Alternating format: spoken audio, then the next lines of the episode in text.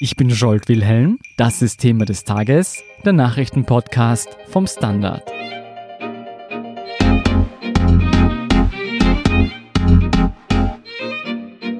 Die steirischen Landtagswahlen am Sonntag haben den politischen Trend in Österreich bestätigt. Zugewinne für ÖVP und Grüne und massive Verluste für FPÖ und SPÖ.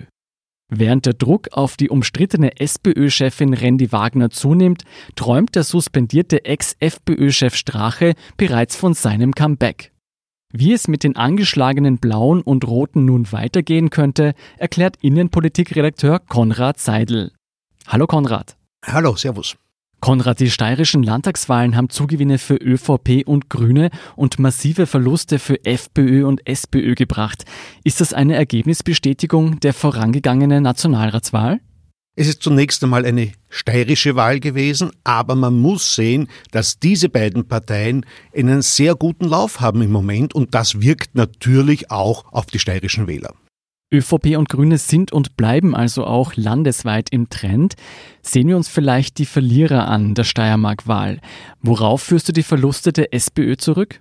Man muss zunächst einmal sehen, die SPÖ hat vergessen, dass Macht das Allerwichtigste ist. Und das ist etwas, was der steirische Wähler über Jahrzehnte, speziell in der Obersteiermark, gewählt hat. Nicht? Er hat in der Obersteiermark erwartet, dass der Bürgermeister und die Landesregierung und lange Zeit natürlich auch die Bundesregierung für die Obersteiermark spezielle Dinge macht, was die Industrie betrifft, aber was hingeht bis zum Kanaldeckel, der repariert kehrt wenn die SPÖ diese Kleinigkeiten nicht machen kann und die große Erzählung, ich sichere dir deinen Arbeitsplatz, nicht mehr liefern kann, naja, dann ist sie weg vom Fenster und dass Franz Woves den Landeshauptmannsessel aufgegeben hat, war ein Zeichen dafür, dass sie weg wollte vom Fenster. Wurden nach dieser neuerlichen Niederlage bereits personelle Konsequenzen gezogen?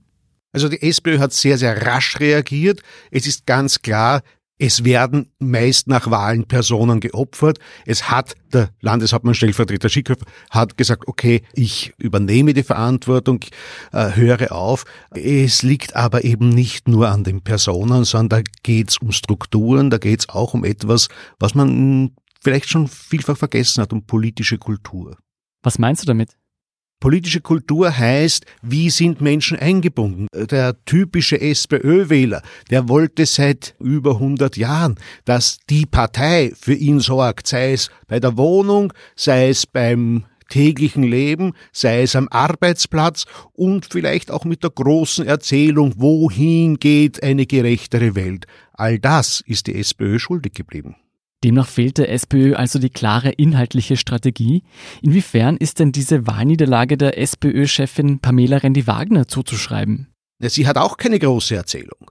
Pamela Rendi-Wagner hat eine persönliche Erzählung, eine persönliche Biografie, die sie eigentlich sehr authentisch macht, und sie hat eine Partei, der diese Erzählung fehlt. Und daran liegt es, sie hat keine Macht, irgendetwas. Was soll die denn bitte für einen Posten vergeben? Wem, wem kann die denn persönlich helfen? Daher enttäuscht sie Menschen, die gewohnt sind, dass die SPÖ Macht ausüben kann und persönlich helfen kann. Da kann sie wenig tun. Und das enttäuscht natürlich manche ihrer Wähler. Macht ist ein gutes Stichwort. Innerhalb der SPÖ gibt es ja mehrere Kräfte, die Pamela Rendi-Wagner kritisieren. Denkst du, es wird innerhalb der SPÖ zu einer Revolte kommen? Ach, in der SPÖ wird immer revoltiert. Die SPÖ ist einmal als eine revolutionäre Partei angetreten und will eine starke Führung haben. Man darf natürlich die Führerin dabei nicht irgendwie in Fessel legen und sagt, die muss jetzt das oder jenes machen. Sie ist auch noch gar nicht so lange Parteichefin. Man vergisst das. Das ist erst seit einem Jahr, dass sie überhaupt die Freiheit hat, irgendetwas zu tun. Und auch da wird sie immer wieder von Parteifreunden aufgehalten. Ich kann mir vorstellen, diese ständigen Querschüsse und dieser permanente Druck auf Randy Wagner müssen sich irgendwann einmal auswirken. Denkst du denn, Randy Wagner wird über kurz oder lang den Hut drauf werfen? Oder gibt es gar keine richtige Alternative für sie? Niemand ist auf ewig Parteichef, aber ich glaube, es gibt ja keine richtige Alternative zu ihr. Niemand sagt, ich möchte jetzt diese Partei fünf Jahre in der Opposition führen und dann hoffe ich, dass ich Kanzler werde. Das ist weder einem Hans-Peter Doskozil noch irgendeinem anderen der Personen, die da immer wieder genannt werden, zuzutrauen. Es ist auch ein hartes Brot in der Opposition zu sein. Dieses harte Brot lässt man lieber die Frau Rendi Wagner gründlich durchkauen. Siehst du denn abseits der Personenfrage an der Spitze irgendwelche Maßnahmen, die die SPÖ jetzt ergreifen müsste? Was die SPÖ tun muss, ist zunächst einmal ihren Mitgliedern und ihren potenziellen Wählern als das entgegenzutreten, was sie ursprünglich machte, nämlich als die Partei der kleinen Leute, als ihre Vertretung. Das geht hin bis natürlich dorthin, wo die Mehrheitsfraktion in der Gewerkschaft sich für die Menschen einsetzt. In der Arbeiterkammer gibt es da auch diese Ansätze, eben immer stärker zu sagen, wir sind die, die für Gerechtigkeit sorgen. Das ist etwas, wo man dann im Einzelfall an Beispielen festmachen kann, schau, da gibt es Ungerechtigkeit in der Gesellschaft, da sind wir als Sozialdemokraten gefordert, etwas zu tun, und da gibt es ganz konkret zu benennende Kräfte, gegen die wir auftreten. Sich da abzuarbeiten an der Nazi-Szene in der FPÖ, das ist lächerlich, das interessiert die kleinen Leute nicht. Die interessiert, ob ihr Leben besser wird. Und wenn die SPÖ da glaubwürdige Vorschläge macht, dann ist es realistisch, dass sie Wähler zurückgewinnt. Sag mal, die FPÖ hat bei der Steiermark-Wahl eine noch größere Niederlage hinnehmen müssen. Ist das auch rein auf die politische Großwetterlage zurückzuführen? Ich würde sagen, die Verluste in der Steiermark kann man allen möglichen Leuten anlassen, aber nicht dem Mario Kunasek. Der hat eigentlich einen ganz guten Job gemacht. Das, was man sehen muss bei der FPÖ, die FPÖ ist traditionell eine Partei mit recht wenigen Stammwählern. Die SPÖ hat Stammwähler, die ÖVP hat Stammwähler. Die Freiheitlichen haben sich immer aus dem Potenzial anderer Parteien die Wechselwähler geholt und in einem hohen Maße aus den Nichtwählern. Diesmal hat die FPÖ an die Nichtwähler abgegeben und sie hat an die ÖVP abgegeben. Leute, die gesagt haben, na ja, die FPÖ in ihrem momentanen Zustand hat mir wenig zu bieten. Die FPÖ muss bei jeder Wahl sich besonders anstrengen, zusätzlich Leute zu bekommen. Und das ist diesmal praktisch nicht gelungen. Was ihr gelungen ist, ist relativ viele Leute von der letzten Wahl zu halten. Das macht einen Verlust aus, aber da würde ich sagen, aber der Kunde ist ganz gut, äh, zumindest zu halten, was zu halten war. Wenn der steirische Spitzenkandidat Kunasek jetzt nicht schuld war an dieser Niederlage, inwiefern trägt hier die FPÖ-Spitze um Kickel und Hofer die Verantwortung? Also man muss sehen, dass die Freiheitliche Partei derzeit in einer Bunkerstimmung ist. Sie muss abwehren, äh, dass ihr andere Parteien was wegnehmen. Sie ist selber jetzt wieder so weit gekommen, dass sie ja eigentlich könnte man schon gern mitregieren, aber die ÖVP wird sie nicht äh, heranlassen. Und die Freiheitlichen müssen wieder zu ihrer Rolle als Oppositionspartei zurückfinden. Man muss sagen, das haben sie schon mehrfach ganz gut gemacht. Aus der Opposition heraus hat man es ja immerhin zweimal in eine schwarz-blaue Regierung geschafft, zuletzt unter der Führung des suspendierten Heinz-Christian Strache. Und genau dieser Strache hat am vergangenen Wochenende erklärt, dass er für ein Comeback an die FPÖ-Spitze bereitstünde. Zuerst hat er gemeint, national, dann hat er es korrigiert auf Wien. War denn damit zu rechnen? Ja, sicher. Ein Ding ist, wenn jemand in der Spitzenpolitik ist, von einem Tag auf den anderen hinausfällt, ja, da haben wir typischerweise das, dem geht das doch ab, dass ihm nicht jeden Tag ein Mikro hingehalten wird. Dem geht das doch ab, dass er nicht jeden Tag vor der Kamera steht.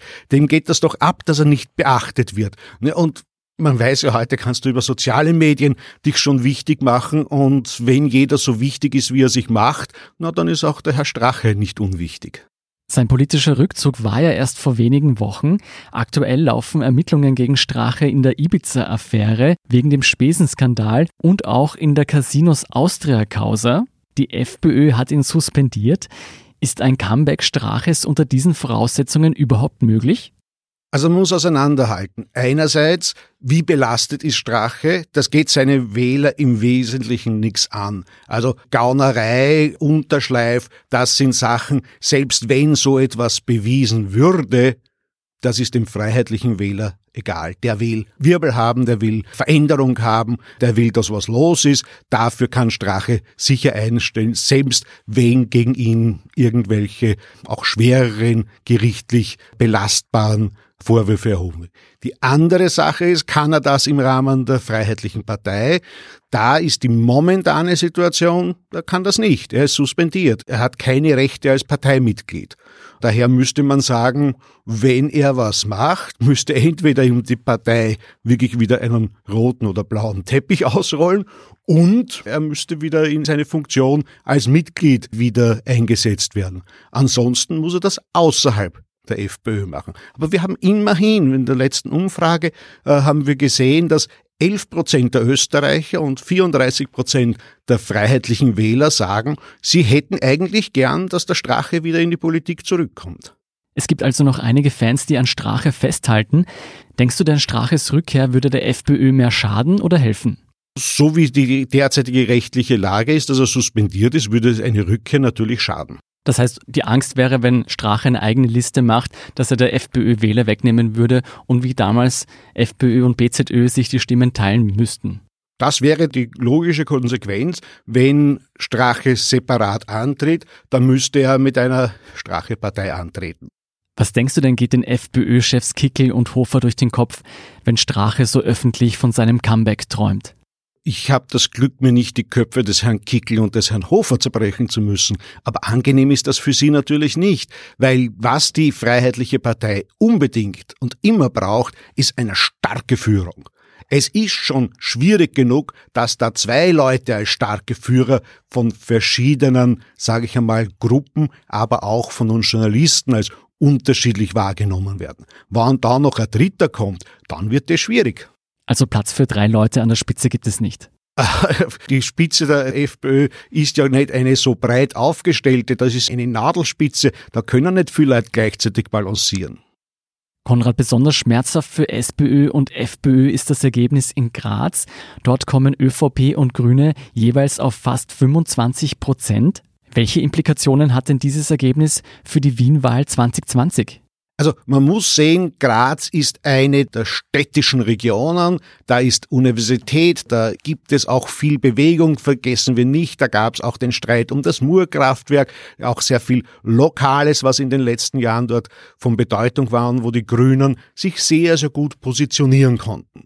Ähnlich ist es natürlich in Wien. Ich glaube, die Grünen haben einen weitgehenden bundespolitischen, würde sogar sagen, einen internationalen Rückenwind, der natürlich auch in Wien schlagen wird, weil wenn international alle über Klimaschutz reden, ja, welcher Partei wird das nutzen? Der SPÖ nicht unbedingt. Meinst du selbst, die traditionell starke rote Wiener Führung ist gefährdet? Selbstverständlich ist bei einer Wahl, äh, gerade bei der in Wien, wo momentan viel in Bewegung ist, die Möglichkeit gegeben, dass sich mehrere zusammenschließen und sagen, weg mit der SPÖ aus der Wiener Führung. Das wäre für die SPÖ tatsächlich eine schwere Niederlage. Wenn die SPÖ den Wiener Bürgermeister verliert, dann hat sie gar nichts mehr zu reden in dem Land.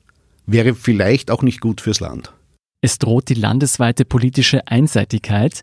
Alle Ergebnisse und Analysen zur steirischen Landtagswahl sowie deren Folgen lesen Sie auf der Standard.at slash Inland. Vielen Dank, Konrad Seidel, für deine Einschätzung. Gerne. Wir sind gleich zurück.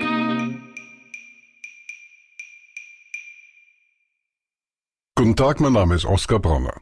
Was man täglich macht, macht man irgendwann automatisch. Es wird zu einer Haltung. Sie können zum Beispiel üben, zu stehen, zu Ihrer Meinung, zu sich selbst, für eine Sache. Wir machen das seit 1988 und es funktioniert. Der Standard, der Haltung gewidmet. Hier sind noch zwei weitere Meldungen. Erstens, jede Stunde werden weltweit sechs Frauen ermordet. Eine von vielen traurigen Statistiken, denen am heutigen Internationalen Tag für die Beseitigung der Gewalt gegen Frauen Beachtung geschenkt werden muss. Der Standard widmet sich in einer Reihe aktueller Artikel dem Thema und erklärt unter anderem, wie auch der österreichische Staat die sogenannte toxische Männlichkeit fördert. Zu lesen auf der Standard.at slash die Standard. Zweitens, nach wochenlangen Demonstrationen gegen die Peking-nahe Regierung kam es bei den Bezirksratwahlen in Hongkong am Wochenende zu einem Erdrutschsieg für das demokratische Lager. Die prodemokratischen Kandidaten haben sich eine klare Mehrheit von fast 90 Prozent gesichert und damit ihre Macht ausgeweitet. So verwaltet der Bezirksrat einen Teil der öffentlichen Gelder und ist unter anderem für Recycling, Transport und die Gesundheitsversorgung zuständig. Das war's für heute. Um keine Folge von Thema des Tages zu verpassen, abonnieren Sie uns bei Apple Podcasts oder Spotify. Wie Sie unsere Arbeit unterstützen können, erfahren Sie auf der standard.at slash Abo. Und Sie helfen uns auch mit einer 5-Sterne-Bewertung beim Podcast-Dienst Ihrer Wahl. Ich bin Scholt Wilhelm, Baba und bis zum nächsten Mal.